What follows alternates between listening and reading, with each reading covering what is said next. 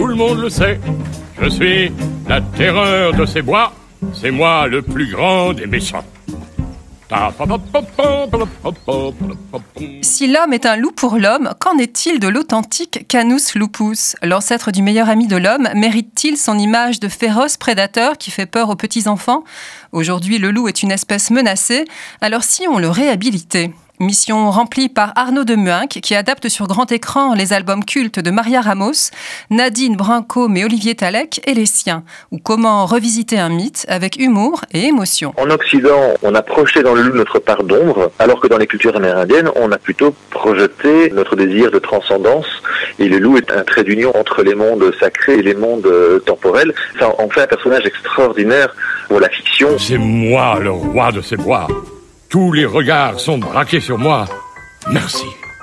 Merci, cher public. J'ai eu envie dans Louton de Loufoque à la fois de jouer avec ce personnage avec lequel Mario Ramos joue très très bien, en le rendant à la fois menaçant et finalement ridicule, avec beaucoup d'humour et donner avec le grand loup et petit loup d'Olivier Talek et Nadine Brincom une image beaucoup plus mélancolique du loup avec un cœur tendre finalement. Eh bien, fiston, que me vaut cette attitude altière?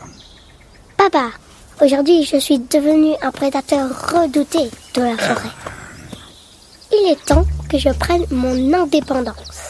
On est dans un jeu de miroir et de mise en abîme assez étrange qui interroge, pour lequel je n'aurais pas envie de donner une franche explication, parce que je préfère qu'elle trouble.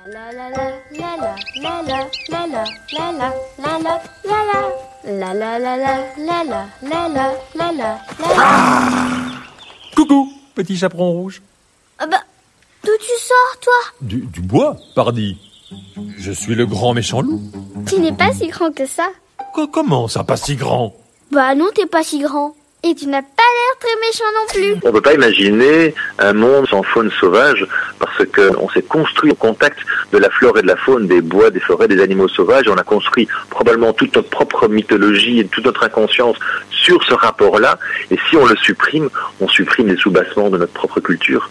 Donc on doit absolument veiller à ce que le sauvage vive à nos côtés. Ce loup peut reprendre sa place originelle, sa place naturelle. Ce serait sympa de te revoir de temps en temps.